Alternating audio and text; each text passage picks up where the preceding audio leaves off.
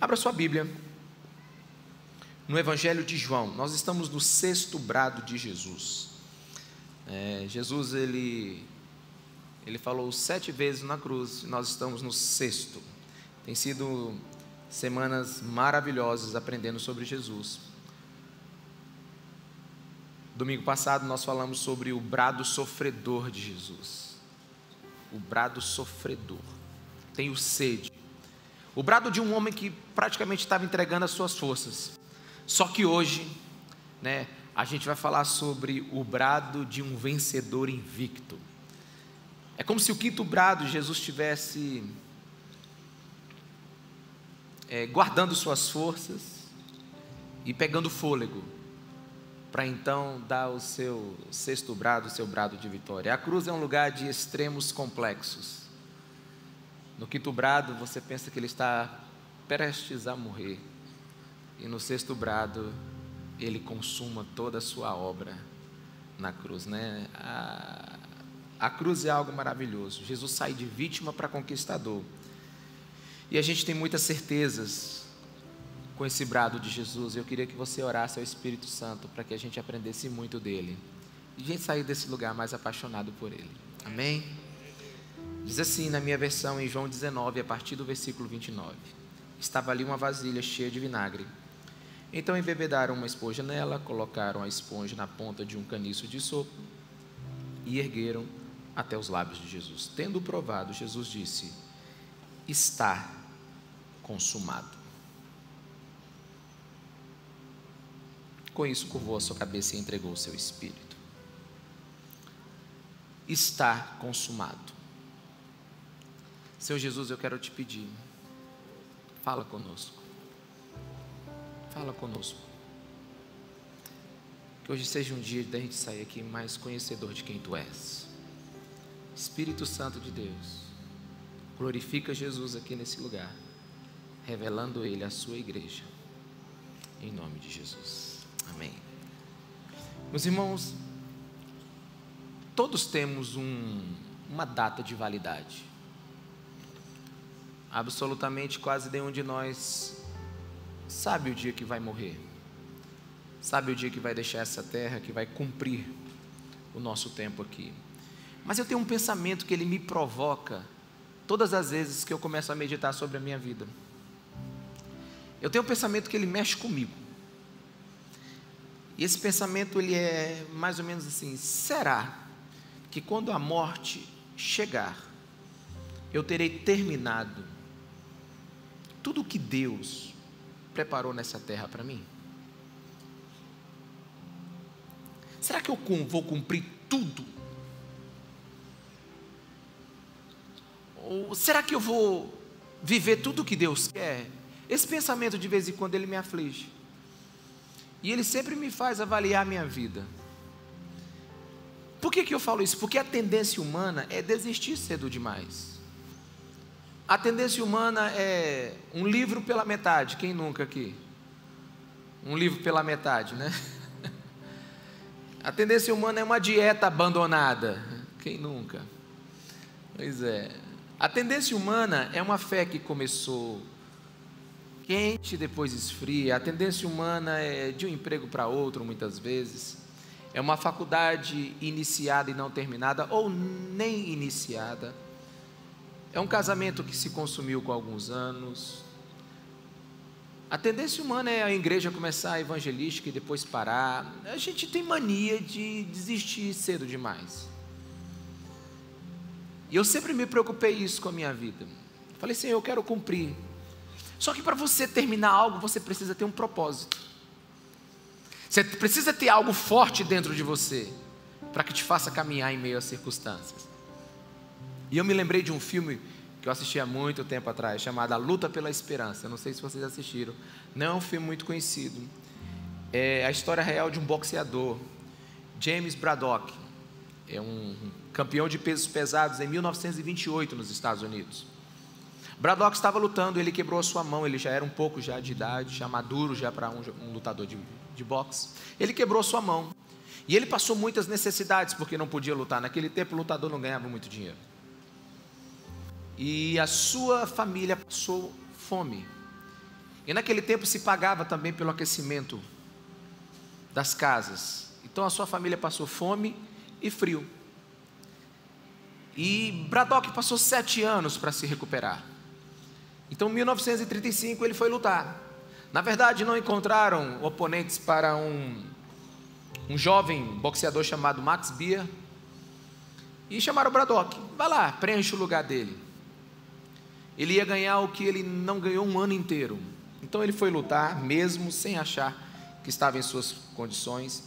E foi uma das lutas mais célebres, na verdade, é um dos combates mais importantes da história do boxe. Porque foi verdadeiramente foi um Golias contra um Davi. Então Braddock começou a lutar e perguntaram para Braddock: Rapaz, você acha que tem chance? Ele disse: Não sei, mas vou lutar. E perguntaram: Por que, que você vai lutar? Eu vou lutar por leite e por aquecimento na minha casa. Eu vou lutar por leite pelas minhas crianças e para que a gente não passe frio nesse inverno. E o cinema ele deu uma, uma melhorada na história, né? O filme ele sempre ele dá aquela florida, faz aquele romance. E, e no, no, na luta, Braddock recebe um murro, um direito no queixo, tão forte que ele cai no chão, ele coloca as duas mãos no chão. E então ele lembra dos seus filhos passando fome e passando frio. Ele balança sua cabeça, levanta e já levanta destruindo, né, o Bia. E ali foi uma das lutas mais célebres. Mas o que você tem por trás disso? Você, trai, você tem por trás disso um motivo. O motivo que faz alguém continuar. E aqui nós temos, nós estamos caminhando nos passos de Jesus, e os dois últimos brados de Jesus são brados de, de, um, de, um, de, um, de uma pessoa que está completamente sendo vencida. Deus meu, Deus meu, por que me desamparaste? Tenho sede. Jesus está parecendo que ele está num momento de fraqueza, mas agora pare e ouça, ele diz: está consumado. Ele não desiste, ele tinha muitos motivos para desistir, a sua, a sua caminhada até aqui foi terrível, mas ele tinha um motivo para não parar, que era a igreja, que ele queria ver reunida hoje por causa do seu sacrifício. Jesus tinha um motivo para não parar, que era a salvação do seu povo. Ele tinha um motivo para não parar, que era a própria obra que Deus confiou a ele. E Jesus, ele é o único que eu conheço que cumpriu 100% do seu chamado. Ele não precisou de mais tempo para pregar um, um, sermão, ele não precisou de mais tempo para fazer uma cura, ele não precisou de mais tempo para multiplicar mais nem um pedaço de pão. Jesus morreu sem arrependimento. Por isso ele pode dizer essas palavras. Sim, ele terminou de uma forma trágica, mas morreu vazio. A sua alma tinha uma satisfação de dever cumprido por tudo aquilo que lhe foi confiado. Está consumado. É muito mais do que nós podemos expressar em palavras. Charles Spurgeon, o príncipe dos pregadores, é um excelente pregador do século XIX, ele disse que para descrever essa palavra a gente precisaria ler a Bíblia toda novamente, porque está consumado é uma declaração que contém toda a obra salvífica de Deus, e significa completar, significa realizar não significa é o fim, presta atenção. Está consumado não significa é o fim. Está consumado significa está feito, o que é muito diferente. Porque tem muita gente que diz assim: é o fim, ou seja, eu não consegui, é o fim, ou seja, não vai dar certo, é o fim, ou seja, a vida acabou. Mas tem outros que dizem assim: está feito. É o que Jesus está dizendo: está feito. Jesus não está dizendo que ele está morrendo sem propósito, não, ele está dizendo: está feito. Um novo capítulo está se abrindo. Está feito. E a impressão que eu tenho, e aqui vai os meus pensamentos, vai a minha forma de ver tudo isso, porque eu não só leio a Bíblia, eu imagino. Eu imagino. Eu fico imaginando. Eu fico imaginando Jesus dizendo assim: Tenho sede. Mas eu imagino nessa hora em que tudo foi cumprido. Eu imagino Jesus pisando naqueles pregos levantando os seus pulmões, dizendo assim: Está consumado. Há uma diferença de atitude nesse brado de Jesus. Ele enche os seus pulmões e diz que está feito. E a pergunta que a gente tem que fazer hoje é: o que está feito? O que foi consumado? Vamos começar por coisas óbvias. Por exemplo, o sofrimento dele. O sofrimento de Jesus está consumado, acabou. Ele nasceu numa manjedoura, seu travesseiro foi um feno. Teve uma adolescência pobre e uma juventude toda dentro de uma carpintaria. A vida de Jesus não foi fácil. E quando adulto, o seu ministério é um chamado para a morte. Mas hoje está consumado todo o seu sofrimento. Está consumado a sua rejeição. A sociedade que, em geral, considerava um agitador, um, um possuidor de um demônio. As autoridades religiosas queriam apedrejá-lo. Os, os da sua terra natal, Nazaré, sua família, os abandonaram, com exceção de sua mãe. E quando ele começou a sua missão, não foram muitos os que acreditaram, mas agora a sua rejeição está consumada. Seu abandono. Ele foi abandonado em João capítulo 6 pela multidão por causa do seu duro discurso. Judas beijou a sua face e o traiu. Todos os discípulos, com exceção de João, o abandonou naquela cruz. O seu pai o abandonou na hora do julgamento. Mas está consumado.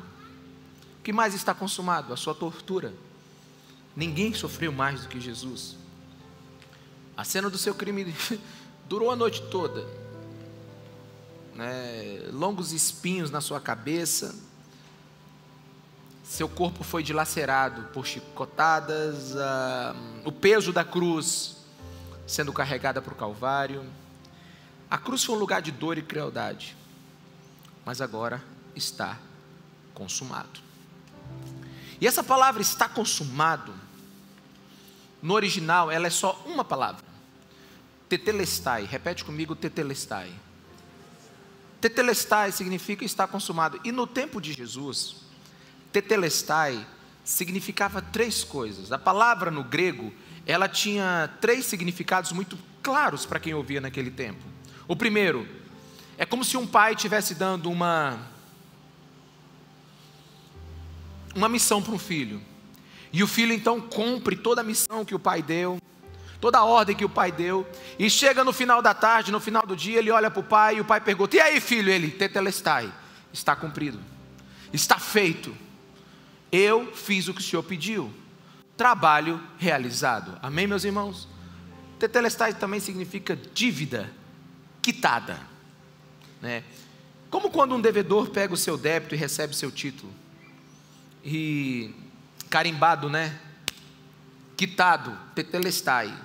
Inclusive, arqueólogos encontraram papiros de receitas fiscais com o termo tetelestai escrito, atravessado neles, que significa integralmente quitados, pagos. Então, tetelestai é missão cumprida, e tetelestai também significava dívida quitada.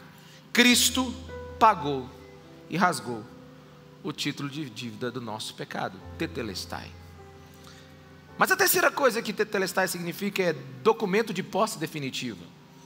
É quando alguém comprou um imóvel e terminado o pagamento, se ele foi pago em parcelas, eles recebiam escritura definitivas e na escritura definitiva estava escrito tetelestai. Eu não sei se você percebe, mas o que você tem na sua mão é algo muito interessante. A Bíblia Sagrada é um Velho Testamento e um Novo Testamento.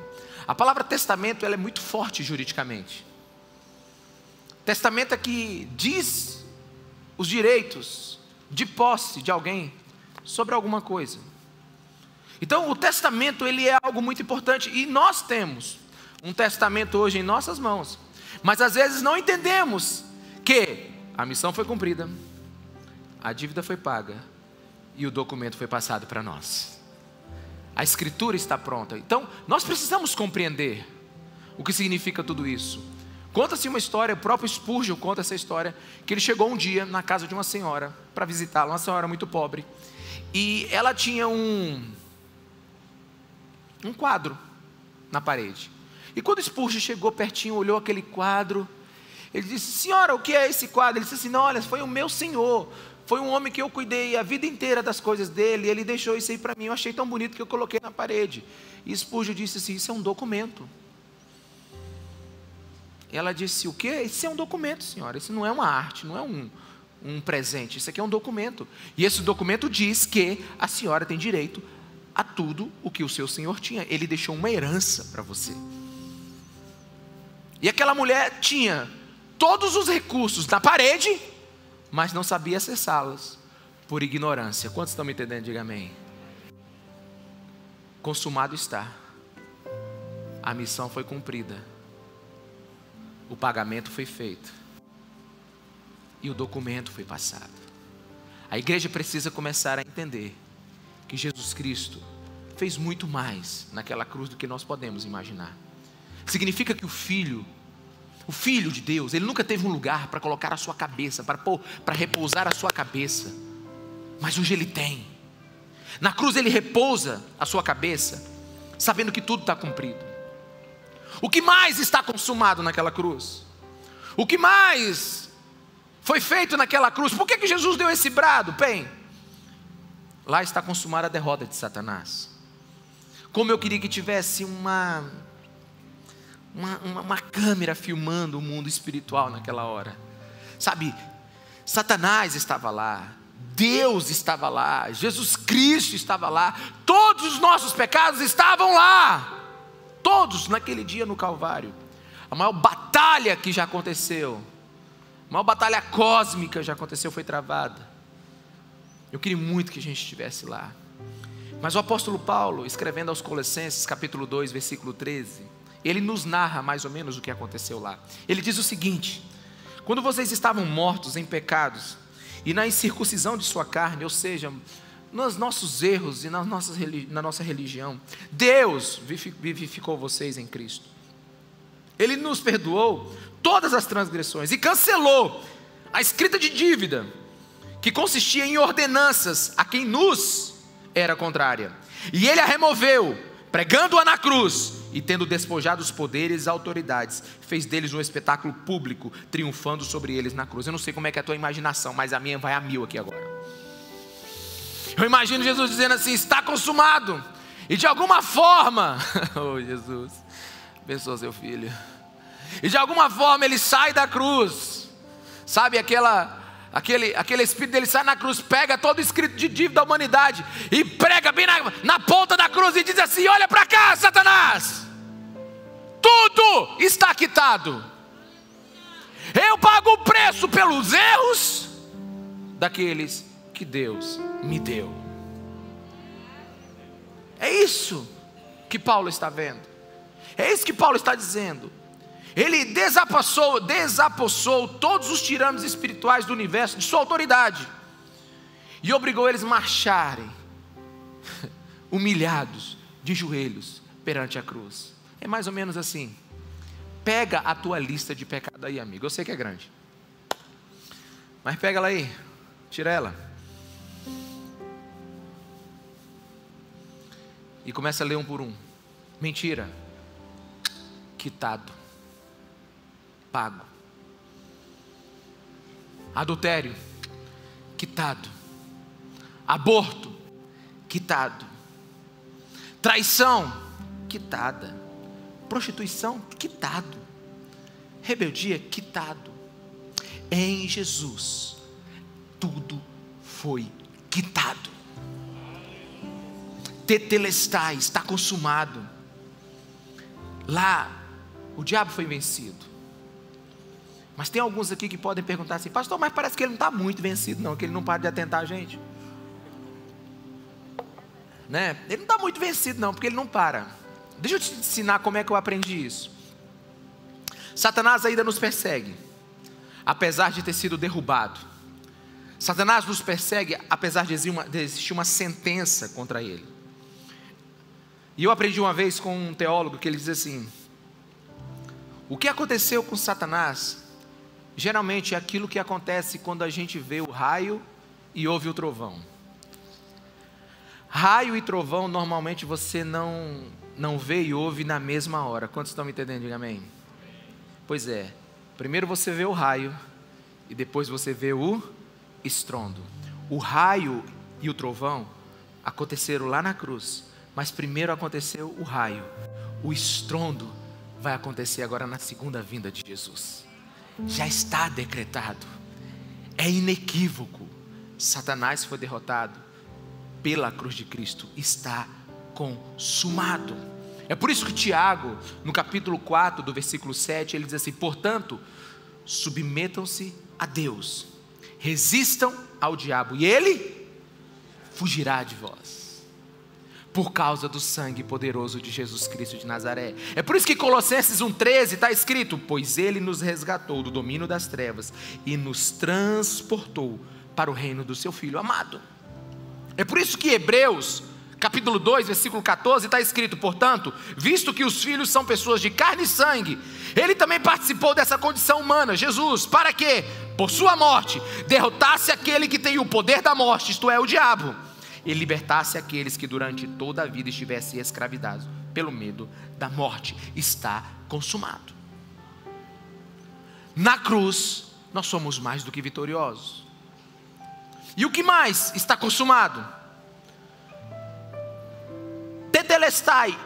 E a dívida foi paga. Ou seja, Deus concordou com o sacrifício de Jesus Cristo.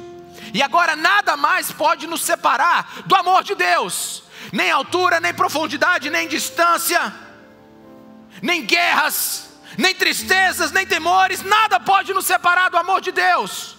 Tudo está consumado. E quando a igreja entender isso, ela vai parar de ter medo de que Deus não gosta dela.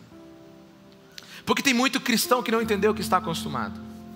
E por isso vive uma vida de pouca fé. Vive uma vida na fé que tem, quando deveria viver uma fé na que Cristo viveu. Quantos me entendem? Diga amém. Tem gente que tem uma fé tão superficial porque só fica olhando para si mesmo.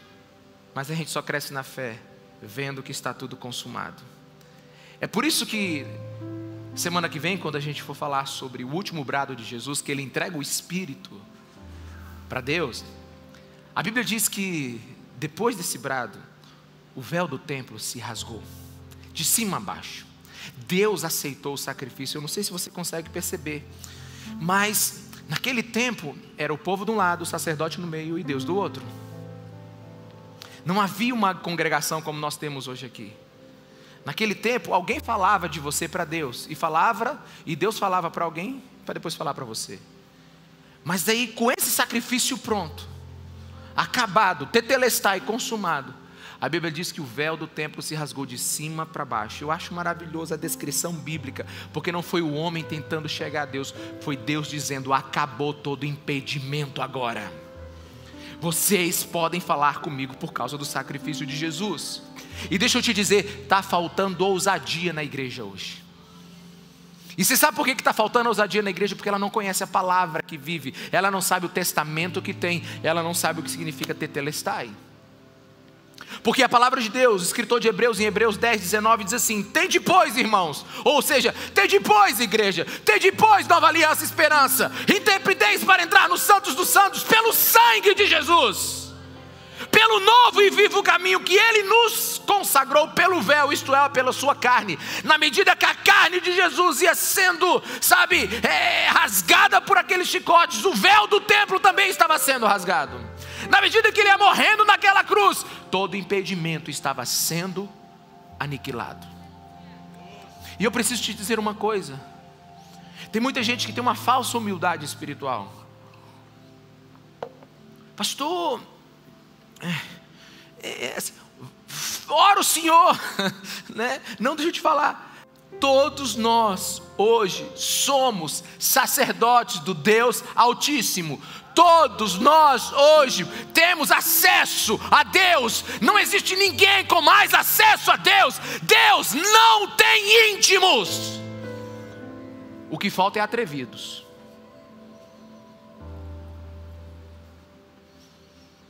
É mais ou menos assim. Você sabe o que esse texto está dizendo?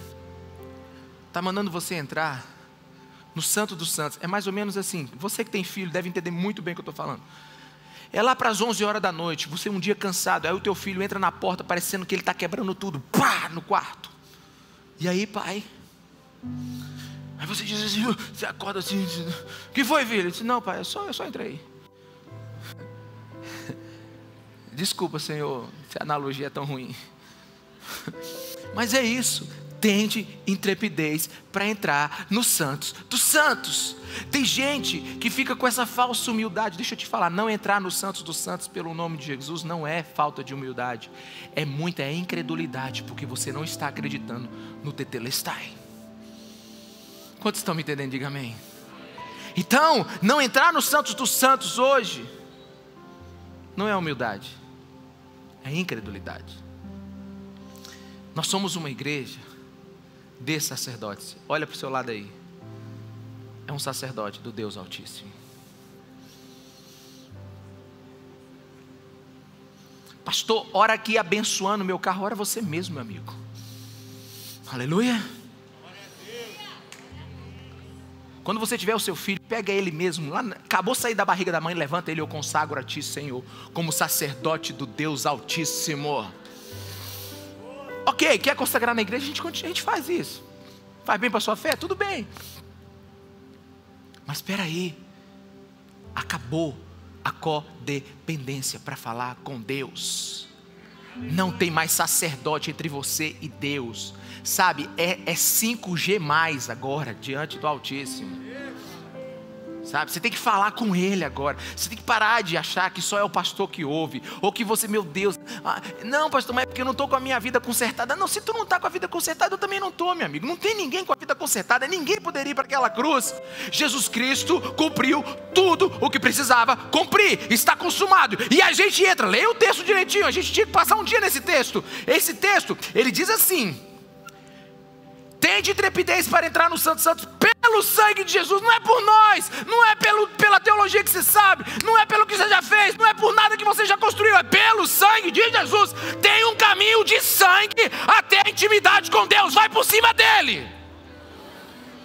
É pelo sangue de Jesus, porque tudo foi consumado. O que mais foi consumado? Foi consumado o propósito da encarnação. A encarnação teve seu ápice na crucificação.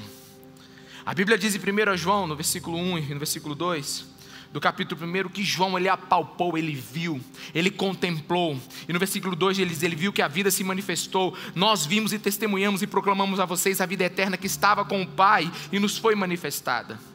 Ele diz que Deus se manifestou em Jesus Cristo, sabe? E a encarnação foi a prova de que Deus tem um coração maravilhoso, extraordinário, revelou o coração dele. É Jesus Cristo, homem, revelou o caráter do nosso Deus. O motivo pelo qual ele deixou a glória celeste e tomou o nosso lugar como homem. O motivo dos seus 33 anos como homem foi consumado a meta da encarnação é atingida, o plano de Deus é levado a cabo completamente. Sabe, Jesus Cristo fez tudo o que precisava fazer, ele sofreu tudo o que precisava sofrer, ele, ele passou por tudo o que precisava passar, ele cumpriu tudo o que Deus Pai decidiu. Cada tentação ele resistiu. Jesus Cristo tinha hormônio, Jesus Cristo tinha, tinha temperamento, Jesus Cristo tinha tudo o que nós tínhamos. Ele tinha todo o nosso potencial de errar mas ele cumpriu tudo para que naquela cruz nós fôssemos salvos. Ele foi um, um, homem sofredor, um servo sofredor. E deixa eu te dizer, mas acabou! Acabou! O servo sofredor acabou aqui! O nosso Jesus, ele não está mais pendurado numa cruz. Nós vamos botar uma cruz bem grande aqui na igreja. Meu, eu não encontrei um jeito de colocar ela ainda. Eu quero ela bem grandona aqui sabe, de madeira. Talvez a gente bota até um neon. Não sei. Mas ela não vai ter ele lá, porque ele não mais sofre. O propósito da encarnação acabou. Sabe, muitas músicas foram cantadas para Jesus antes mesmo dele nascer. E todas elas foram músicas muito tristes. Salmo 22, a partir do versículo 1 diz assim: Meu Deus, meu Deus, por que me abandonaste? Por que estás tão longe de salvar-me, tão longe dos meus gritos de angústia? Meu Deus, eu clamo de dia, mas não me responde, de noite não recebo alívio. Isso é uma música. A música do servo sofredor. E no, no Salmo 22, versículo 15, pior ainda. Meu vigor secou-se como um caco de barro, e a minha língua gruda no céu da boca. Deixaste-me no pó, à beira da morte. Só que o objetivo da encarnação acabou. Jesus Cristo não é mais esse pedaço de carne sofredor pendurado numa cruz sangrando. A gente agora, como igreja, depois da crucificação, depois da ressurreição, depois da ascensão, precisamos aprender a cantar as novas músicas sobre Jesus Cristo de Nazaré. É por isso que algumas pessoas me perguntam: como é que vocês podem fazer da cruz um instrumento de morte, um lugar de alegria? É porque ele não está mais lá. Ele não está mais lá, ele passou por lá, ele sofreu por mim por lá, ele cumpriu tudo por mim lá, mas ele não está mais lá. Então eu não canto mais o Cristo sofredor. O que eu canto? Eu canto o um novo cântico, Apocalipse 9:12. Apocalipse capítulo 5, versículo 9 ao 12. E eles cantavam um cântico novo. Tu és digno de receber o livro e de abrir os seus selos, pois foste morto e com teu sangue compraste para Deus gente de toda tribo, língua, povo e nação. Tu os constituíste reino e sacerdotes para o nosso Deus, e eles reinarão sobre a terra. Então olhei e ouvi a voz de muitos anjos, milhares de milhares e milhões de milhões, e eles rodeavam o trono, bem como os seres viventes, os anciões, e cantavam em alta voz: Digno é o cordeiro que foi morto de receber poder, riqueza, soberania, força, honra, glória e louvor. É por isso que nós celebramos a cruz, igreja. Ele não está mais lá. Não use uma cruz com Jesus nela, porque ele não está mais lá. Não admire uma cruz com Jesus nela, porque ele não está mais lá o processo foi todo cumprido. Eu não sei se vocês sabem disso, mas no Antigo Testamento, durante, durante todo o seu trabalho, o sacerdote não poderia se sentar, principalmente no dia da expiação, o sacerdote não se sentava. Esse é um detalhe importante ele não era permitido sentar em momento algum, enquanto ele estava fazendo todos os sacrifícios e cumprindo todas as leis do Antigo Testamento. Ele estava exercendo as suas funções, e, e, e o não sentar simbolizava, simbolizava um trabalho que nunca terminava. É por isso que tinha que ter sacrifício todo ano. Quantos me entendem? É por isso que tinha no templo sacrifício todos, o tempo todo. É por isso que as pessoas iam lá para Jerusalém sacrificar no templo. O sacerdote nunca poderia sentar, mas não o sumo sacerdote chamado Jesus Cristo de Nazaré. Sabe por quê? Porque ele, ele foi o único sacerdote que pôde gritar: está consumado. A Bíblia diz em Lucas 29, 22 e 69: Mas agora mas de agora em diante, o Filho do Homem estará assentado à direita de Deus, o Todo-Poderoso. Apocalipse 5 diz assim: Então eu vi na mão direita daquele que está assentado no trono. Ou seja, o trabalho está feito, a missão está cumprida. Jesus não precisa fazer mais nada, tudo já foi pago. A mensagem de Deus ao homem foi declarada, o trabalho foi feito. Tetelestai não é um, um, grito de desespero, é um grito de vitória. Significa que para Jesus não sobrou nada para ele fazer. Amém, meus irmãos? Não tem nada para ele fazer. A igreja hoje precisa aprender a celebrar o que Cristo fez. A igreja precisa hoje começar a dar glória e aleluia por tudo aquilo que aconteceu na cruz. O seu corpo foi inutilizado, a sua decência foi retirada. Nada lhe sobrou, apenas a morte. Ele fez tudo. E para os mais românticos, sabe, e, e, e, e mais assim imaginativos, contemplativos, deixa eu te dizer, a última música foi cantada, a última gota de sangue foi derramada, e o maior brado de vitória daquele que perseverou até o fim foi dado. O coração de Jesus está quase falhando nessa hora, mas ele sabia que tinha chegado ao fim da sua missão. Enquanto sua boca ardia de sequidão, a sua alma estava aliviada, porque ele foi aprovado no tribunal divino. Está tudo consumado. É uma declaração rompante de fé para a igreja nesse tempo. Os propósitos de Deus todos foram concretizados. Deixa eu te falar uma coisa, e talvez uma das coisas que mais me emocionou estudando sobre esse texto. Quando eu pego a minha Bíblia, de Gênesis a Apocalipse, significa que se eu cavar aqui, no mais profundo da Bíblia, eu não vou encontrar uma promessa que não se cumpriu ou que não vai se cumprir. Sabe por quê? Porque está consumado. Não tem nada que você procure na sua Bíblia que não vai se cumprir.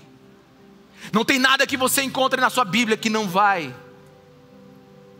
ser realizado. Por quê? Porque tudo está consumado. João 17, versículo 3 diz assim: Esta é a vida eterna, que te conheça, o único Deus verdadeiro, e a Jesus Cristo a quem enviaste. E Jesus diz assim: Eu te glorificarei na terra, completando, essa palavra completando é tetelestai.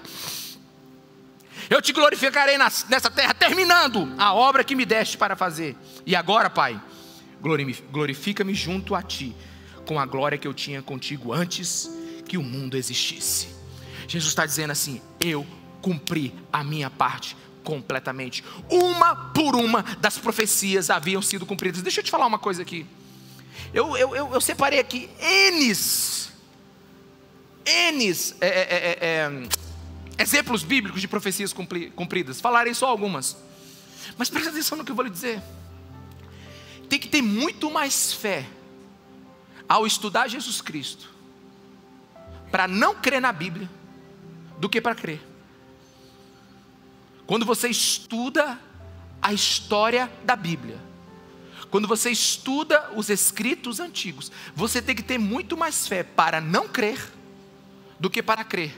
Porque você vai ler na Bíblia centenas de profecias cumpridas, escritas algumas há milhares de anos, outras há centenas de anos antes da vinda de Jesus Cristo. Por exemplo, havia uma profecia que declarava que deveria vir da semente da mulher o Salvador, cumprida, Gênesis 3,15. Isaías 7,14 diz assim: havia profecia que anunciava que a sua mãe seria uma virgem, se cumpriu. Gênesis 22, 18, que ele seria da descendência de Abraão, se cumpriu. Que, segundo Samuel 7, que haveria profecia que ele viria da linhagem do rei Davi, se cumpriu. Haveria a profecia que ele receberia o seu nome antes mesmo de nascer, Isaías 49, 1, se cumpriu. Malaquias 5,2 havia a profecia que previa que ele ia nascer em Belém do Judá, se cumpriu. Miqueias, perdão. A profecia que aludia da fuga, da fuga dele do Egito e o retorno depois para a Palestina. Oséias 11:1. Está lá. Salmo 107, versículo 29. A profecia que falou que ele ia acalmar a tempestade. Está lá. Zacarias, que ele disse que, que ele estaria fazendo milagres em Jerusalém. Está lá. A última de todas as profecias, que dizia que ele teria sede, foi se cumprida. Se a primeira vinda do Filho do Homem, todas as profecias que anteveram ela foram cumpridas, você imagina as que virão. Ele voltará. Ele vai voltar. Ele cumpriu, ele vai voltar. Ele vai voltar em glória, ele vai pegar a sua igreja, ele vai nos resgatar. A gente vai viver a nova Jerusalém. Eu não sei como é que vai ser esse negócio, sabe? Eu não tenho ideia de como vai ser isso, se é lá no céu, se é na terra, se é aqui, se, é, se ele vai restaurar o Éden aqui, mas eu quero te dizer: se todas foram cumpridas até agora, por causa desse grito, todas serão cumpridas daqui para frente. Não tem uma profecia que se não cave na palavra de Deus que ela não vai se cumprir. Meu Deus, e tem coisa que não dá para explicar para a mente humana. Eu falei, Jesus, tem coisa aqui que eu não consigo explicar. Tem coisa aqui que eu não sei falar. Por exemplo, Pedro, na sua primeira carta, no capítulo 1, no versículo 18 em diante, ele diz assim: ó, Pois vocês sabem que não foi por meio de coisas perecíveis, como prata e ouro, que vocês foram redimidos de maneira vazia, da sua maneira vazia de viver, transmitida por seus antepassados, mas pelo precioso sangue de Cristo, como um cordeiro sem mancha e sem defeito. Tipo assim, é, vocês, é Ele que mudou vocês. Versículo 20 agora. Conhecidos antes da criação do mundo, revelado nesses últimos tempos em favor de vocês. Não, esse, esse versículo ele mexe comigo. É tipo assim, antes da criação do mundo, a cruz já estava pronta para trazer vocês de volta antes de vocês saírem do caminho. Alguém me entendeu? Deixa eu tentar explicar isso aqui de outra maneira. A gente geralmente vê Deus primeiro como um Deus criador e depois como um Deus redentor. Só que se você estudar a palavra de Deus, o que você vai perceber é que o plano da redenção ele precede o da criação.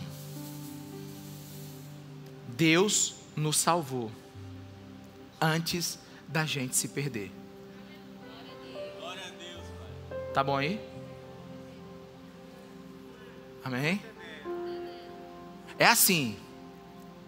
Jesus, antes da gente criar aqueles incircuncisos que vão se desviar,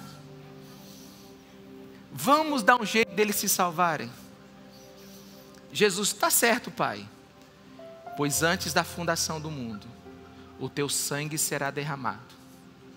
E eu não, eu não sei você, mas desculpa a cabeça do seu pastor. Eu só vejo aqueles efeitos de cinema, onde a cruz vem lá da eternidade assim e vem assim.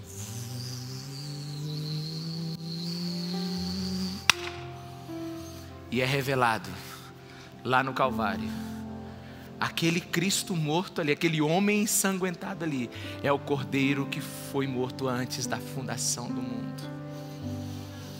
Sabe, eu, eu, esse é maravilhoso demais.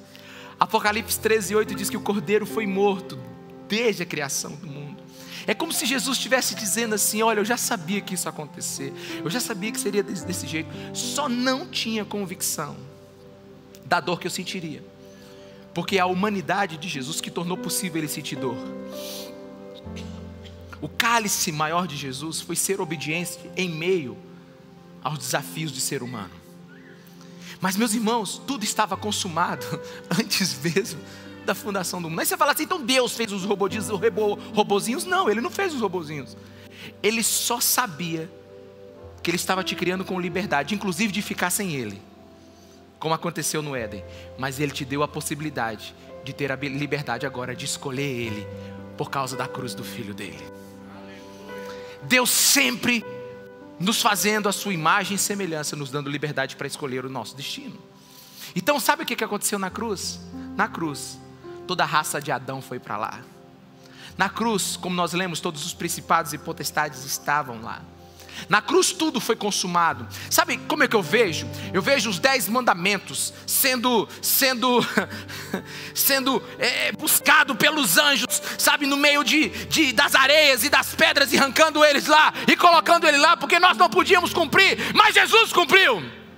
Eu vejo todas as leis, todas as cerimônias saindo de dentro da religião judia e vindo para a cruz. Eu vejo o próprio templo sendo transportado lá de Jerusalém e indo para o Calvário, porque na cruz tudo foi cumprido.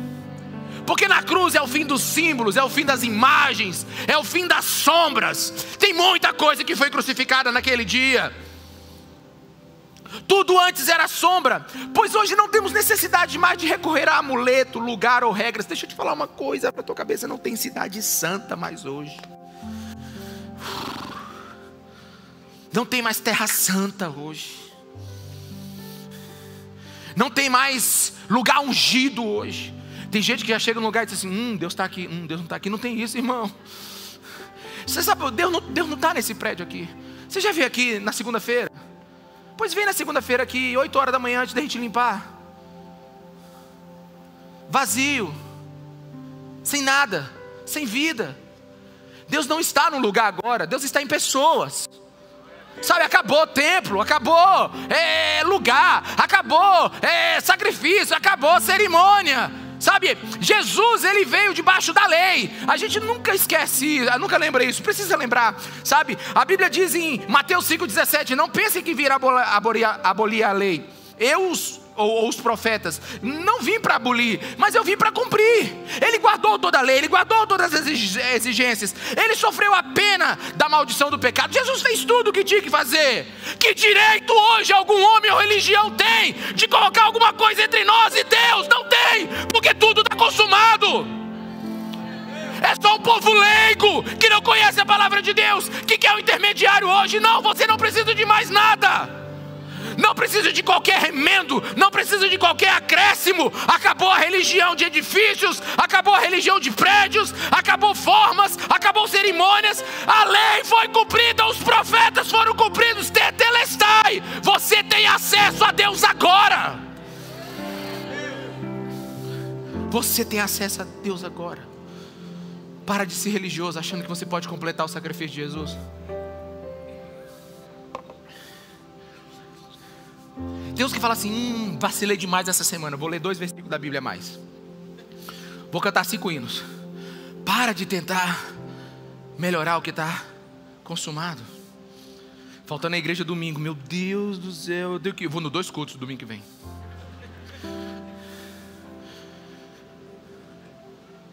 Pastor, pisei na bola. O que eu fiz essa semana foi terrível. Vou aumentar minha oferta. Para. Para de ser religioso. Tudo foi consumado. Fique em pé no seu lugar. Eu quero dizer o que Warren Risby me ensinou, um teólogo. Ele diz assim: Jesus Cristo tomou, ah, meus irmãos, tomou a nossa falência e a cobriu com a sua liquidez. Amém? Você não entendeu isso?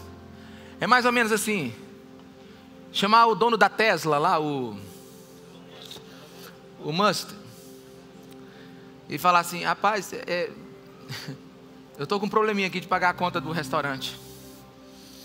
Rapaz, qual é o Musk? Você não vai ficar preocupado com a conta do restaurante. O cara tem mais de 1,3 trilhões de reais. Pois é. Se você tem um amigo como Elon Musk, você não vai ficar preocupado se você vai conseguir pagar a conta do restaurante. Mas parece que a igreja não entendeu que a gente tem o melhor de todos os amigos, o melhor de todos os senhores, Jesus Cristo. E por causa da liquidez dele, todos os nossos pecados foram perdoados. Tem uma coisa difícil, mas eu vou dizer. Depois, se você não entendeu, você vai orar. não, você pode me procurar. Pedro, ele falou assim, na sua carta, no capítulo 2, no versículo 24. Ele mesmo levou em seu corpo os nossos pecados sobre o madeiro, a fim de que morrêssemos para os pecados e vivêssemos para a justiça. Ele levou no seu corpo os nossos pecados, diga os nossos pecados. Não é só o que você já cometeu, é os que você ainda vai cometer. Tá bom aí? Pastor, não fala isso não, pastor. O povo já está né, sem freio. O Senhor ainda disse, disse, não, mas é uma verdade. Quem lembra do dia em que você foi cheio do Espírito Santo? Ou no dia que Jesus falou com você? Ou no dia que você falou assim: Deus realmente está aqui nesse lugar? Quem lembra? Levanta a mão aí. Aquela experiência poderosa. Levanta a mão aí, amém? Aleluia. Pois é. Ele já sabia qual é o dia que você iria pecar. E naquele dia ele presenteou você com a presença dele. Como é que isso é possível? Sabe por quê? Porque os pecados eu cometo. Eles estão em mim.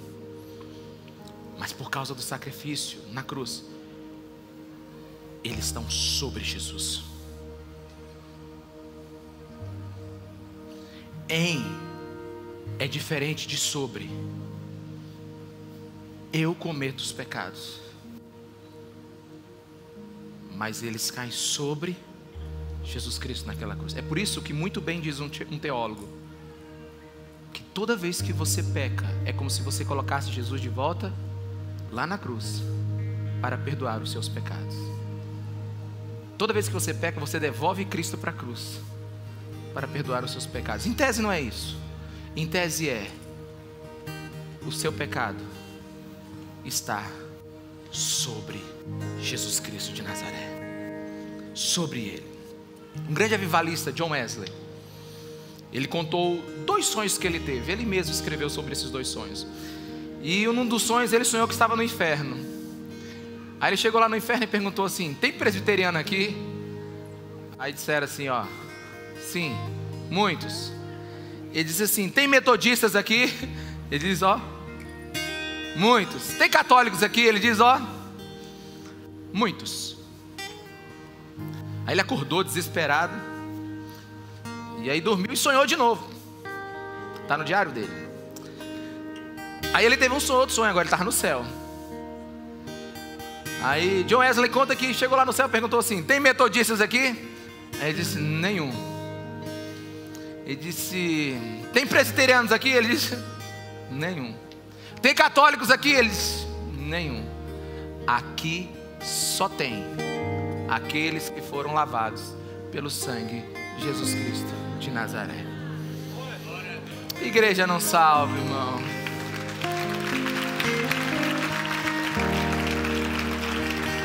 Ritual não salva. Você não é salvo porque quer. Você só é salvo se acredita. E a pergunta é: está consumado? Você acredita que está consumado? Eu vou contar uma coisa agora que vai assustar meu pai e minha mãe. Eles estão nesse culto aqui. Eu lembrei que ia assustar eles. Eles não sabem disso, não. Eu lembrei ontem de um dia que eu quase morri. Eu tinha mais ou menos uns 8 anos de idade. Acho que 8 a 10 anos. Eu estava num lugar chamado Circuito das Águas. Então eu não sei se é São Lourenço, Caxambu. Eu sei que tinha um lugar que tinha várias piscinas. E a gente estava nadando lá. E eu estava nadando numa piscina dessa sozinho. Eu lembro que tinha uma pedra alta. Era um lugar, pai, onde a gente escorregava e brincava lá, tinha um rio. E eu me lembro que eu estava sozinho nessa piscina, eu devia ter uns 9, 10 anos, porque pelo que eu fiz, mais ou menos eu tinha isso. E eu vi uma criança caindo nessa piscina. Na verdade, ela caiu atrás de mim. Ela era muito pequenininha, talvez uns 3 anos. E essa criança, ela, ela começou a se debater e a afundar. A única reação que eu tive foi tentar salvá-la. E eu fui lá embaixo, mas eu me lembro que ela me chutava, porque ela tentava se salvar, e eu tentava levantar ela, e eu tentava, eu não sabia técnicas de salvamento. Eu sei que eu, eu estava quase sem fôlego, tentando empurrar essa criança para cima. Eu lembro que eu encostei ela ainda na beirada da piscina, mas eu comecei a desfalecer, empurrando ela para a piscina, para fora da piscina. Eu lembro que meu pé não batia no fundo e eu estava desesperado sem ar. Então um homem chegou e me pegou e pegou a criança e a gente foi salva. Provavelmente naquele dia, ou eu ia desistir de, de salvar aquela criança, ou eu ia morrer. Aquele homem chegou e salvou a gente. Aí, eu lembrei disso. E eu, quando eu lembrei disso ontem, eu não sei porque eu lembrei, eu devo estar lembrado para contar isso para você hoje. Eu fui estudar como é que se salva uma pessoa agora, que está morrendo afogada. Eu fui lá consultar a regra do salva-vidas. Vai que nunca mais. A gente lembrou uma coisa, tem que aprender, né? Então, a regra do salva-vidas diz o seguinte: é, você só pode salvar alguém quando ela parar de tentar se salvar.